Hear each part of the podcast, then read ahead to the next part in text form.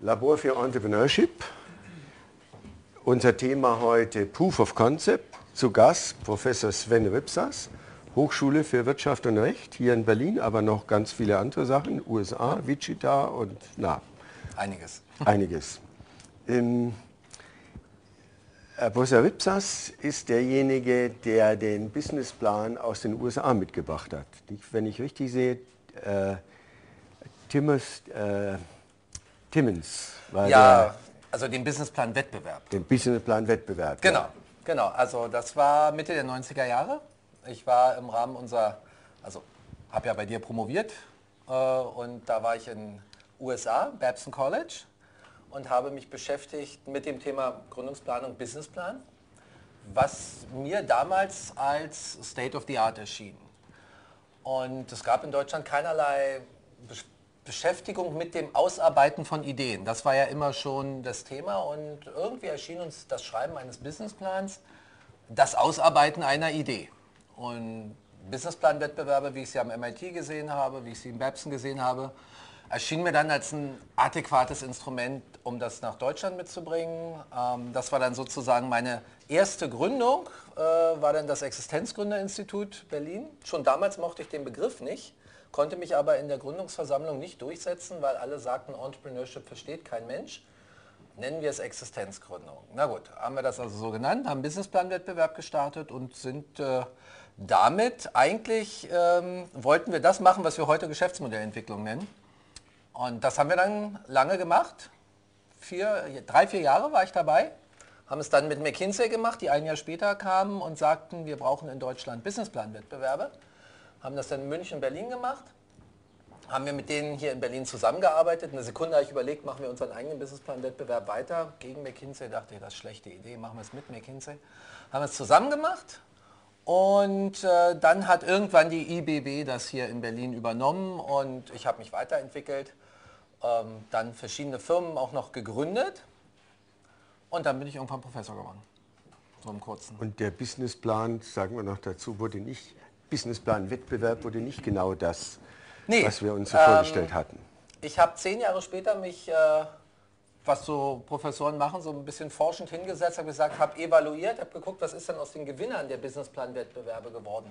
Also ich habe mir nicht nur angeguckt, wer überhaupt einen Businessplan-Wettbewerb schreibt, sondern ich habe mir die Gewinner angeguckt. Und zwar die ersten drei, über zehn Jahre. Und es gab zwei Jahre, in denen die ersten, zweiten, dritten Plätze doppelt vergeben wurden. Also in der Summe hatten wir dann 36 ähm, Unternehmen, die wir uns angeguckt haben. Und wir haben als Benchmark die durchschnittlichen Gründungszahlen von der KW genommen. Haben geguckt, wie viele Arbeitsplätze schaffen die, wie viel durchschnittlichen Umsatz ähm, erreichen die und haben festgestellt, ja, die haben ein bisschen mehr Arbeitsplätze als der durchschnittliche KfW-Existenzgründer. Sie haben aber ähm, genauso viel Umsatz wie der durchschnittliche Existenzgründer. Also nicht wie ein besonders innovativer Mensch, sondern wirklich der durchschnittliche Existenzgründer. Und wenn wir dann genauer hingeguckt haben, waren noch ganz viele einfach nicht mehr da. Und da haben wir uns gefragt, wenn das, was wir uns ursprünglich vom Businessplan versprochen haben, nun überhaupt nicht zu überdurchschnittlich guten Ergebnissen führt, muss da was falsch laufen. Ich werfe das einfach mal so in die Runde. Der Businessplan ist im Grunde genommen nichts weiter als ein Bündel von Annahmen. Mhm. Das ist natürlich erstmal äh, frappierend, wenn man das so sieht, weil man denkt, ein Businessplan ist ja Papier und da sind wertvolle Texte und Zahlen. Und überhaupt ein Plan ist ja was Wertvolles. Und man muss im Grunde genommen sagen, es ist ein Bündel von Annahmen, was ja bedeutet, hm, das kann richtig sein, es kann aber auch falsch sein. Ja, also ich würde sagen, wirklich 2015 sind wir deutlich weiter. Die letzten zehn Jahre haben aus meiner Sicht den Businessplan in der frühen Gründungsphase total beerdigt, weil es eigentlich keinen Grund mehr gibt, ihn in der frühen Gründungsphase zu schreiben, weil die meisten Annahmen falsch sind. Ähm, das ist auch nicht schlimm, weil äh, ich glaube, das, den Spruch habe ich sogar von dir. Äh, Karl Valentin soll mal gesagt haben, Vorhersagen sind schwierig, vor allen Dingen, wenn sie die Zukunft betreffen. Und das ist exakt das, was passiert. Und es gibt viele Profs, gerade auch in Harvard und MIT, die haben sich damit auseinandergesetzt und die haben sich zum Beispiel den Walt Disney-Konzern angeguckt. Wir alle kennen Euro Disney. Und wir wissen, dass da mehr als eine Milliarde Dollar am Anfang an Verlusten kreiert wurde weil die völlig daneben lagen mit ihren Annahmen. Also wenn diese großen Konzerne mit ihren großen Strategen und vielen MBAs und was auch immer bei Planungsprojekten komplett daneben liegen, wie glauben wir denn, dass der Gründer, der es meistens zum ersten Mal macht, mit seinen Annahmen richtig liegt? Und davon gibt es mittlerweile reihenweise Studien und Analysen, dass wir sagen, so Businesspläne im klassischen Sinne sind auch schon allein vom Intellektuellen her schwierig. Die meisten Gründungsbusinesspläne gehen einfach nicht auf. Deswegen heißen die Bücher, die sich heute damit beschäftigen, auch ganz oft Getting to Plan B. Weil schon klar ist, der Plan A funktioniert sowieso nicht. Oder ähm, Running Lean hat ja als Unterschrift ähm, from, a, from Plan A to a Plan that works. Also das ist schon klar. Ich habe irgendeine Idee im Kopf und stelle fest, hey, die geht gar nicht. Und das Spannende, womit wir uns jetzt in den letzten zehn Jahren beschäftigt haben, ist die Phase, wie komme ich denn zu einem Geschäftsmodell, das funktioniert? Also wo ich dann irgendwann sagen kann, ich habe den Proof of Concept. Und das ist nämlich bevor den Businessplan, bevor der Businessplan geschrieben wird, weil den schreibe ich erst, um jetzt mal eine kleine Brücke zu bauen, irgendwann ist es vielleicht doch mal ganz sinnvoll, so einen Businessplan zu schreiben, wenn man irgendwie Geld braucht. Wenn man kein Geld braucht, gibt es eigentlich keinen Grund einzuschreiben. Weil alle Gründer, die wir interviewt haben, wir haben eine große Studie mal gemacht, über 1000 äh, Gründer haben wir angeschrieben, äh, über 100 haben geantwortet. Berliner Volksbank war richtig spannend. Wer einen Businessplan schreibt, zu über 85 Prozent schreibt ihn nur, um den Geldgeber irgendwas in die Hand zu geben. Diese ganzen anderen Sachen, die erzählt werden, ja, ja, und hm, hm, hm, finden die meisten nicht relevant. Ein paar sagen doch, hat mir geholfen, mich vorzubereiten. Aber um erfolgreiches Geschäftsmodell zu entwickeln, brauche ich keinen Businessplan. Das führt ja ein bisschen zurück, was der Jeffrey Timmons auch der, so als Erfinder des Businessplans gilt, wenn hm. ich das richtig sehe. Der hat gesagt, in dem Moment, wo der Businessplan aus dem Drucker rauskommt, ist er eigentlich schon veraltet. Ja. Und er hat was Zweites gesagt, wenn Sie einen Kunden haben, werfen Sie einen Businessplan hin und beschäftigen sich mit dem Kunden. Das ist wichtiger, als am Businessplan weiterzuschreiben. Und der hat das noch, glaube ich, richtig gesehen und dann wurde aber aus so einem Instrument was anderes. Businessplan war das Lieblingsinstrument von Professoren und Beratern. Ähm, weil als Professor hattest du was zum Vermitteln. Ne? So ein ordentlicher Businessplan hat zehn Kapitel oder sieben oder acht. Dann kann man eine Vorlage machen, die Studenten müssen was eintragen. Und ähm, die Berater und die Kapitalgeber konnten ihren Chefs gegenüber sagen, so sieht ein guter Businessplan aus und wer das alles richtig ausfüllt, der kriegt den Kredit, der hat eine gute Planung. Und dazu muss man aber wissen, dass mittlerweile so viele Templates und Vorlagen und Anleitungen ähm, im Internet kursieren oder auch früher in Büchern, dass die Leute eigentlich stumpf diese Leitfragen, wie sie dann heißen, abgeschrieben haben, irgendeine Antwort dahin geschrieben haben, die klingt, wenn man nur die Leitfrage und die Antwort betrachtet, plausibel, aber das Gesamtwerk dieses Businessplans machte überhaupt keinen Sinn.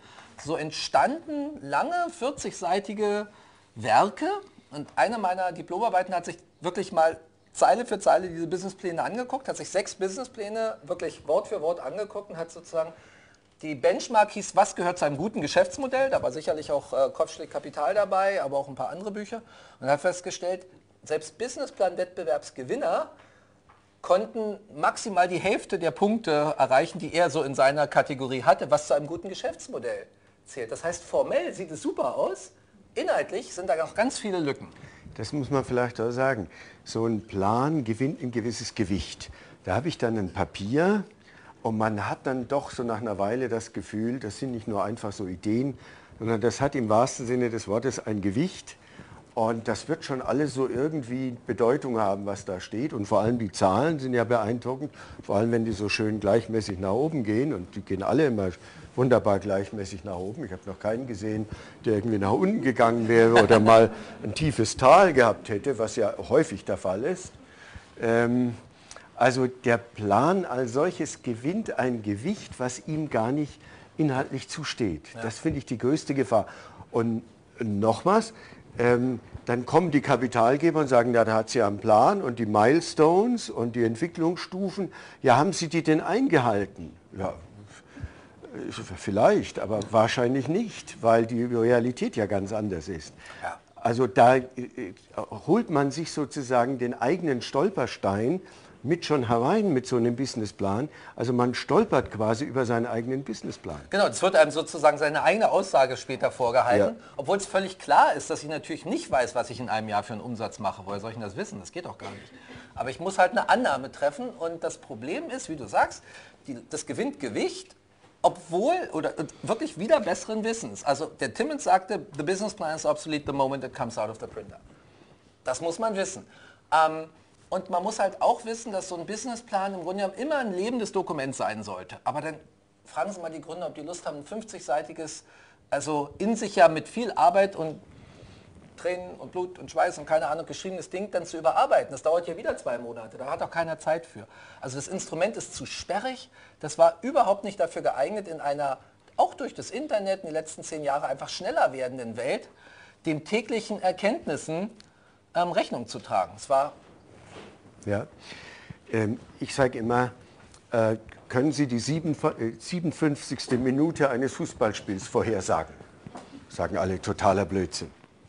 Da sage ich, das ist aber viel einfacher, als die Entwicklung Ihres Geschäftsmodells vorherzusagen. Warum? Beim Fußball gibt es relativ klare Annahmen. Das sind zwei Mannschaften, so elf Personen. Und es gibt die Torpfosten, die werden auch nicht verschoben während des Spiels. Und es ist klar, dass nur die spielen dürfen, die da zugelassen sind für das Spiel. In der Realität am Markt ist es völlig anders. Da werden ständig die Torpfosten verschoben. Es kommen Mannschaften rein und es gehen Mannschaften raus. Und welche spielen mit drei und welche spielen mit 30 Leuten. Also die Realität eines Geschäftsmodells ist viel mehr Veränderungen ausgesetzt als ein Fußballspiel. Und von daher vorhersagen zu wollen, wie sich das Geschäftsmodell entwickelt und mit welchen Zahlen ist absoluter Unsinn, außer dass die Technologie von Excel-Tabellen natürlich nahelegt, eine schöne Kurve zu malen. Ja, also im Grunde genommen ist es nur für die ähm, Junior Investment Manager oder die unteren Angestellten im Existenzgründerzentrum der Bank XY letztendlich eine, eine, eine, eine also eine, Entschuldigung gegenüber ihrem ja. Chef, dass sie gesagt haben, ich habe ja dem den Kredit nur gegeben, weil er das da aufgeschrieben hat. Ja. Also dafür, dafür wird das verwendet. Ja. Dafür braucht auch der Kapitalgeber das Dokument. Die Sicherheit der Bank, die Sicherheit genau. des Kreditgebers spielt eine Rolle. Man sagt, ja, die Firma ist beide gegangen, aber sehen Sie mal, der Businessplan war wirklich gut. Ja. Und damit bin ich als Kreditsachbearbeiter aus dem Schneider. Ich habe mein Bestes gegeben, ich habe den Plan gelesen, der sah sehr überzeugend aus, die Zahlen ausgesprochen überzeugend. Dass das jetzt in der Wirklichkeit anders ist, ist Pech, kann ja passieren. So, also äh, es bekommt ein Gewicht, was dem Plan überhaupt nicht zusteht. Und was die Kapitalgeber nicht mögen und was bestimmt auch viele, die Entrepreneurship Education nicht äh, machen, nicht mögen, ist, wir können halt diese 57. Minute nicht äh, voraussehen. Also müssen wir in irgendeiner Form generelle Fähigkeiten ähm, versuchen zu also eine Kompetenz zu schulen bei den Gründern, ähm, die auf das Unvorhersehbare vorbereitet. Ich kann halt nicht den Dezember 2016 planen, sondern ich muss gucken, dass ich ihn oder sie in die Lage versetze, im Dezember 2016 die richtigen Entscheidungen zu treffen. Ja, auch da wieder passt die Analogie zum Fußball. Ein Trainer wird nicht die 57. Minute vorausdenken und seine Spieler darauf einrichten, der eine steht links, der andere rechts, sondern er... lustig, wenn die in der 57. Minute überall so mal die ursprüngliche Sondern er versucht rein. die Kompetenzen, dass die ja. Leute gut spielen, dass sie Kopfbälle oder was immer, dass sie Strategien haben, wie sie in unvorhergesehenen Situationen ja. äh, intelligent entscheiden und was draus machen. Und auch da, der Ball steht mal links und mal rechts und dann hat man links etwas aufgebaut, ist der Ball aber woanders. Dann kann man da auch nicht weitermachen, sagen, aber die Planung war jetzt bitte, dass ich links das ausarbeite, wenn der Ball plötzlich rechts ist. Und so ist es ja draußen im Markt auch. Es gibt noch ein ganz überzeugendes Argument, was glaube ich auch zieht. Wenn es so wäre, dass der Businessplan ein, Erfolgs, äh, ein Punkt im, zum Erfolg wäre, na, dann wären ja alle erfolgreich, weil es ist ja völlig klar, wie ein Businessplan aussieht. Also die, das Internet ist voll davon, in der Literatur gibt es tausend von Büchern, How to Write a Winning Business Plan und wie die alle heißen. Und wenn in der, im, im Entrepreneurship es wirklich so wäre, dass immer 1 plus 1 2 wäre, das wäre ja einfach. Das Problem ist halt, wie du gesagt hast, die Teams kommen rein, es kommen neue Teams rein, die Regeln werden geändert und wir haben nochmal tiefer analysiert in einer anderen, ich ähm, glaube, das war eine Bachelorarbeit und haben uns angeguckt, ähm, jetzt so ein bisschen für die BWLer unter uns, Porters Five Forces, das ist so ein Konzept, um Wettbewerbsintensität zu messen und sich anzugucken und festgestellt, selbst die, die Gewinner von Businessplan-Wettbewerben haben die Wettbewerbskräfte im Markt maßlos unterschätzt. Also, selbst wenn ich einen Businessplan geschrieben habe, bin ich nicht so richtig aufs Detail vorbereitet um mit diesen neu kommenden Wettbewerbern oder mit Produkten, die ich noch gar nicht kannte, diese sogenannten Substitute, auch die kommen auf den Markt. Ich denke an irgendein Produkt gar nicht, auf einmal kommt ein Wettbewerber von ganz woanders. Ja? Also es sind auch unterschiedliche Spielfelder. Es wird nicht genau. auf einem Spielfeld gespielt, sondern es sind unklare andere Spielfelder. Kaffee konkurriert mit Tee irgendwie, aber wie wissen wir nicht genau. Aber das sind Spielfelder, die irgendwie eine Rolle spielen. Ja für da, wo ich selber spiele. Also es ist viel komplizierter als ein Fußballspiel. Du hast vorhin gesagt, eigentlich die großen Unternehmen, die ihren Markt kennen, die etwas haben, wo man einigermaßen die Struktur, die Annahmen kennen sollte, haben ja Schwierigkeiten, drei Jahrespläne zu machen. Wir wissen, Volkswagen oder irgendwelche, die liegen dann oft falsch. Auch die Wirtschaftsweisen liegen mit ihren Prognosen oft falsch. Und jetzt soll ich als Gründer, der unerfahren ist in dem Bereich, der eine Innovation hat, nicht ein Automobil, das eine Marke hat und was einen festen Käuferkreis hat und so weiter, sondern ich komme mit was Neuem, Unerprobtem. Also das ist ja viel unsicherer als diese Pläne der Etablierten. Mhm. Also auch da kommt nochmal ein Element rein, was ja gar nicht funktionieren kann. Ganz genau. Also diese Businesspläne funktionieren natürlich, wenn ich äh, jahrzehntelange Erfahrungswerte habe und der Markt sich fast nicht verändert. Aber da sind wir ja seit spätestens Mitte der 80er Jahre doch eine ganz schön raus. Märkte verändern sich schnell, allein durch das Internet. Äh, jetzt hat das eine Dynamik gewonnen und wenn ich dann auch noch innovativ bin, dann sind auch die Kunden gar nicht darauf vorbereitet. Ich weiß ja gar nicht, was die Kunden machen. Also insofern muss ich erstmal gucken, verstehen die überhaupt, was ich will? Und wenn sie es technisch verstanden haben, kann ich das überhaupt in großer Anzahl herstellen, was ich vielleicht als Prototyp herstellen kann, im Kleinen. Kann ich das in einer großen Masse machen? Also es gibt so viele Unbekannte, dass dieses Schritt für Schritt Vorangehen eigentlich in den letzten zehn Jahren ähm, die Vorgehensweise der Wahl geworden ist. Und da kommt der Businessplan erst sehr, sehr weit hinten, wenn er überhaupt nötig ist. So, jetzt wissen wir, warum Businessplan nicht wirklich ein solides Instrument ist. Was stattdessen? Tja. ähm, also Proof of Concept.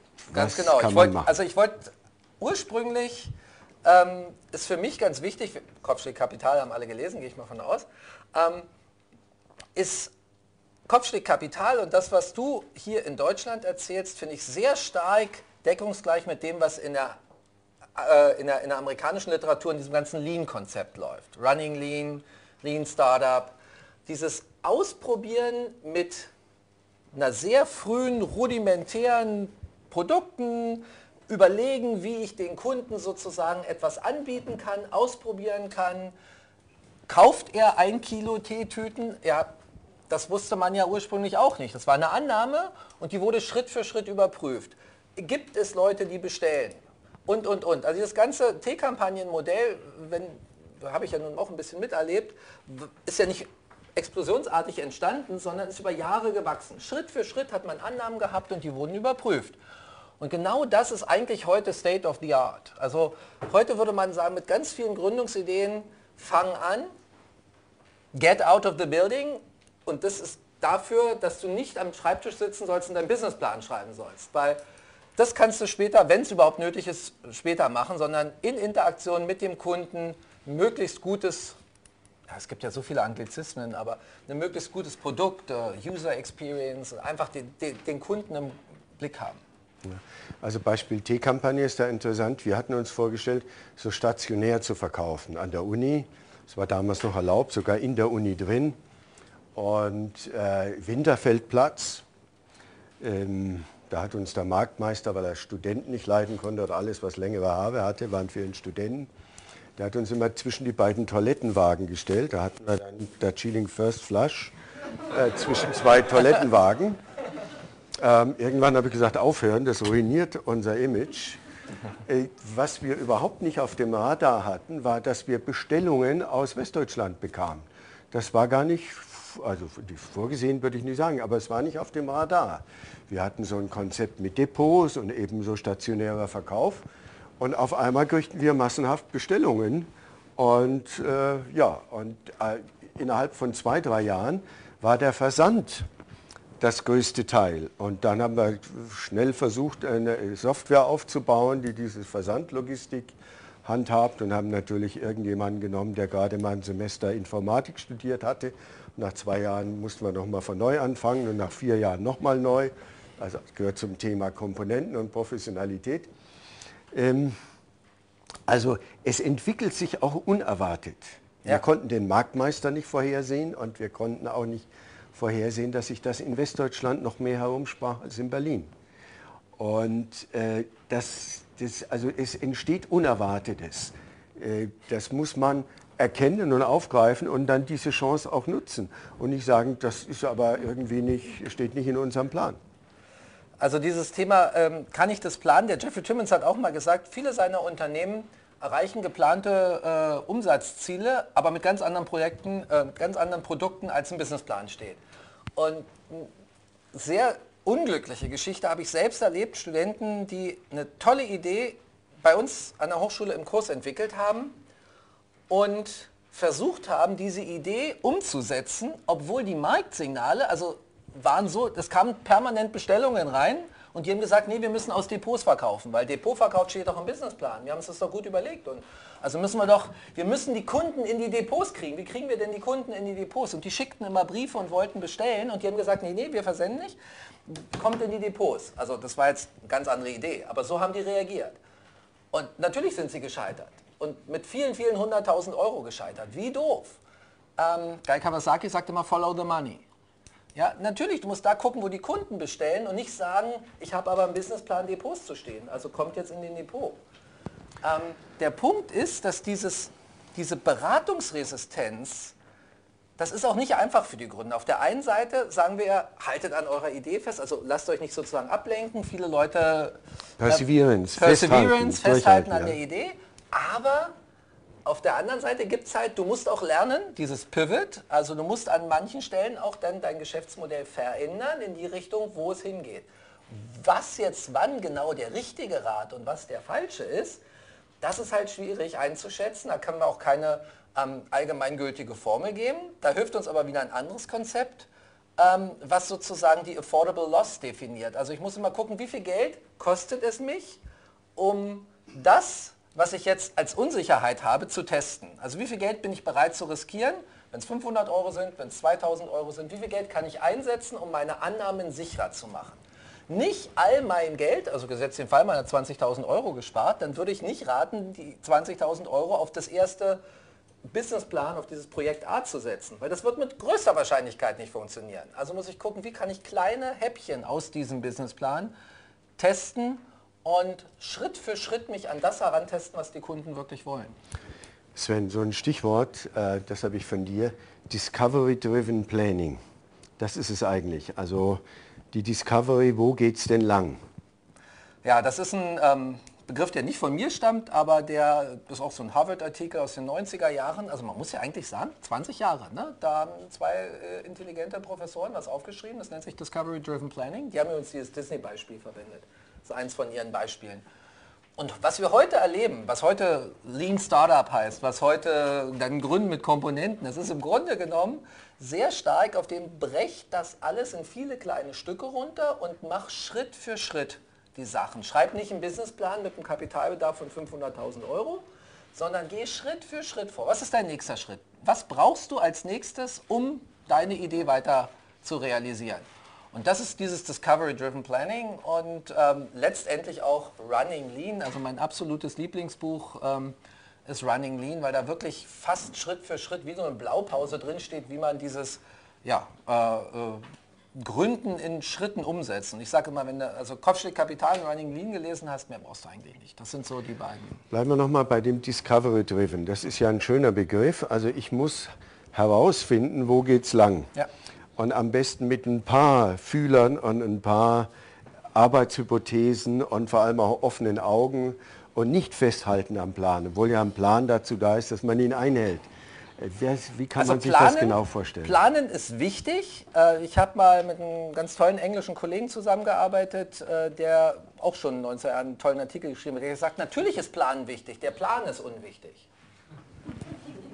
Das ist ein guter Satz. Ja, aber natürlich muss ich planen und äh, natürlich muss ich mir Gedanken machen. Also wenn wir hier im Labor sind, dann diskutieren wir immer über das Durchdenken des Konzepts. Das meint ihr mit Planen. Das muss ich machen. Das aufgeschriebene Dokument ist natürlich gleich wieder unwichtig, falls veraltet ist. Und, also Planen ist wichtig, der Plan ist es nicht. Und dieses Planen sollte ich aufschreiben und ich sollte mir Ziele setzen und die dann in Milestones runterbrechen und mir klar überlegen, was passiert. Also ich habe eine Idee und Build, Measure, Learn. Das ist ja immer diese Lean Startup Philosophie und die kann ich mir für alles runterbrechen. Also ich habe eine Idee, mache einen Prototyp oder ich mache mir, setze mir einen Testmarkt, gehe auf den Flohmarkt oder ich suche mir einen Pilotkunden. Brauche aber dafür ein Produkt oder eine Dienstleistung und ich nehme mir vor, dass das Ergebnis gemessen wird. Also, ähm, weil, steht auch wieder in den ganzen Büchern eigentlich drin, it's so easy to lie to yourself.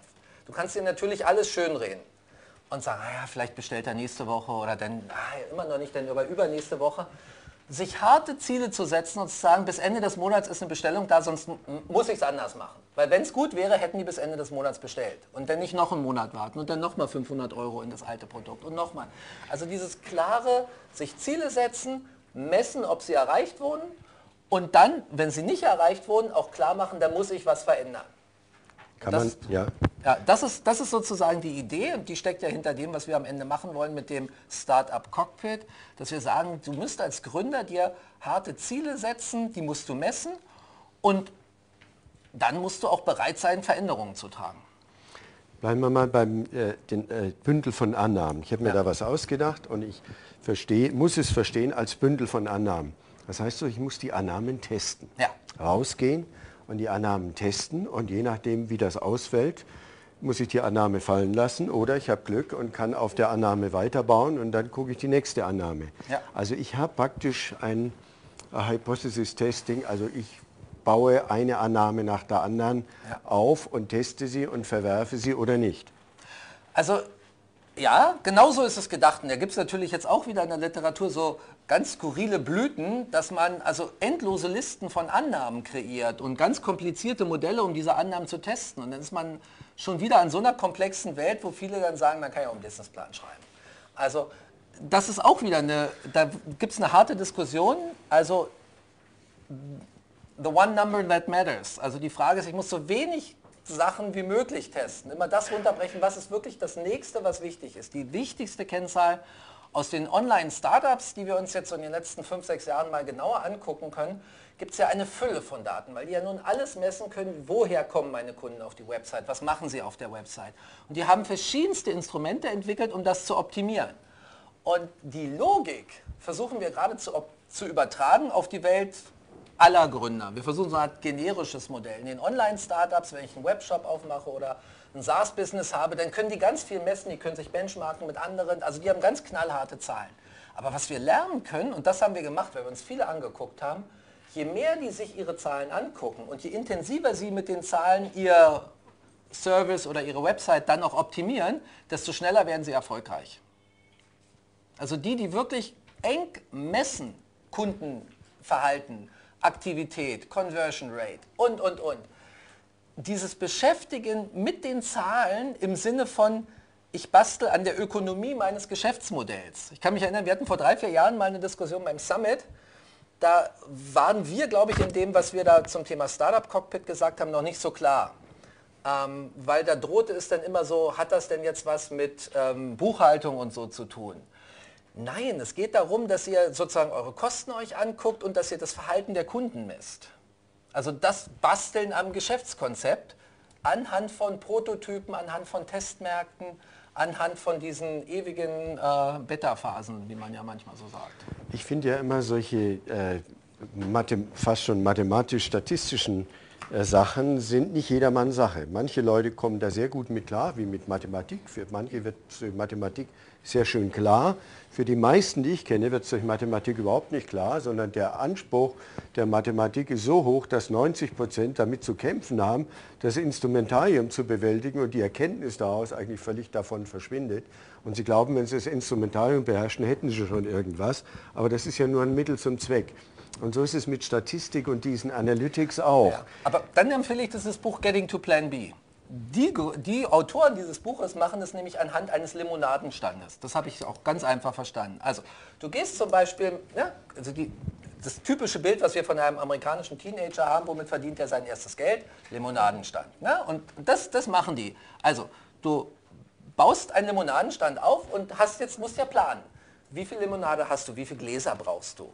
Äh, und das alles wird mal aufgeschrieben. Und dann wird aufgeschrieben, wie viele Limonaden wurden denn gekauft? Große, kleine?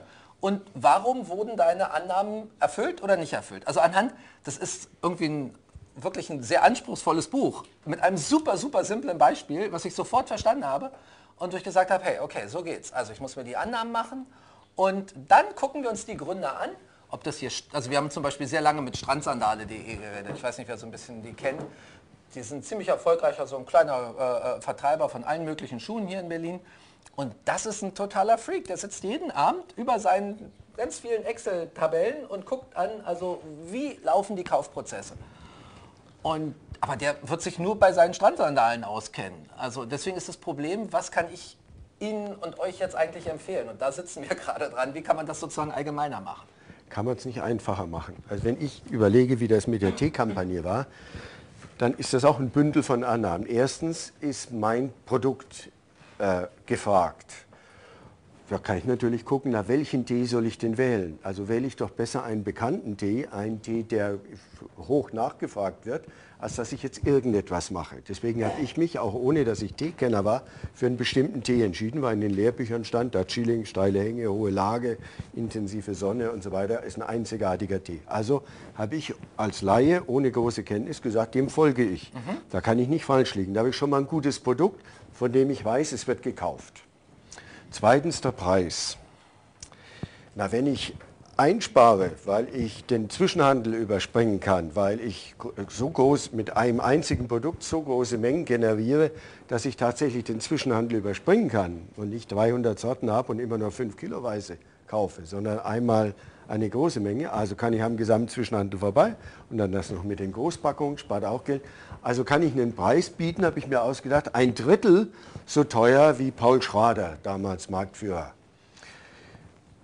Das sind ja Annahmen, wo man erstmal sehr sicher sein kann. Das gibt es ja auch. Und niemand hat daran geglaubt, dass die Teekampagne funktioniert. Aber mir war im Kopf, wenn ich einen sehr guten Tee habe, der bekannt ist, und zweitens ihn zu einem Drittel des Preises anbiete wie normal, dann muss es doch mindestens so viel Spektakel geben, wenn ich einen Skandal dass die Leute auf mich aufmerksam werden und sagen, den, wenn das tatsächlich so ein Tee ist und ein Drittel ist dann kaufe ich den. So hatte ich mir das zurechtgelegt. Also da bin ich doch eigentlich auf einer sicheren Seite. Absolut. Und das wäre dieses schrittweise Ausprobieren. Und was ein Glück, dass da keine äh, Kapitalgeber mit viel Geld im Hintergrund standen. Die hätten vielleicht die Depots erstmal alle mit, ähm, ähm mit so Aufstellern und allem Möglichen ausgerichtet, hätten gesagt, wir müssen erstmal eine Marke etablieren. Das höre ich ja immer wieder. Man muss ja die Tee-Kampagne kennen. Und auch da wiederum, das ist überhaupt nicht Stand der Dinge, eine Marke zu etablieren, bevor ich den Proof of Concept habe. Was bringt mir, wenn meine Kunden alle meine Marke kennen, aber das Produkt nicht kaufen? Ja, also nicht, wie oft höre ich, wir müssen erstmal eine starke Marke aufbauen. Hey, Jungs, macht erstmal ein gutes Produkt. Und Vertriebssystem, ja. Ja, und, und, und wenn das Produkt funktioniert, natürlich muss ich dann auf die Marke achten. Aber auch das ist wie im Aufbau von Fixkosten. Investitionen in eine Marke sind Fixkosten und die kommen ganz hinten im Prozess. Die kommen nicht ganz vorne. Wir haben so viele Gründer erlebt, die Marken kreiert haben und das Produkt dann nach einem Jahr oder zwei Jahren einstellen mussten, weil das Geschäftsmodell nicht funktioniert ja. hat. Ich wollte nur sagen, man kann sich natürlich äh, bestimmte Sachen so zurechtlegen und zurechtdenken, dass man sagt, an den Stellen bin ich auf der sicheren Seite. Beim Vertrieb haben wir uns geirrt. Beim Vertrieb stellte sich heraus, das sind nicht diese Depots oder stationär, sondern von einer ganz anderen Seite her, die wir gar nicht erwartet hatten. Und da muss man sich dann darauf einstellen. Und wir haben ein bisschen lange gebraucht, um uns darauf einzustellen. Ich glaube, du warst ja damals noch als Student dabei. Das äh, war ein bisschen schwierig. Ja, aber, aber durch die Vorteile, die wir hatten, ähm, die, hatten wir es gepackt die, die, die Schritte waren ja finanziell so, dass es im Grunde genommen immer einen definierten Affordable Loss gab. Also wenn es schief geht, wären 15.000 oder 20.000 D-Mark ja nicht mal komplett hin, aber das hätte keinen komplett umgerechnet. Übrigens etwas, was ich auch mitgenommen habe. Wir hatten ja eine Gründung, die richtig schief gegangen ist. Entree, dieses Wirtschaftsmagazin, äh, was wir damals gegründet haben. Das war auch so Mitte der 90er Jahre. Große, äh, leider ein großer Flop gewesen. Und was wir aber richtig gemacht haben, ist, wir haben einen Affordable Loss definiert und als der eingetreten war, haben wir gesagt, Schluss. Ähm, das war bitter. Nicht in Bankrott, sondern vorher aufhören. Nicht, ja. äh, wir haben dann Schluss gemacht und ja. das war eine große Lehre und also es macht schon Sinn, das anzuwenden.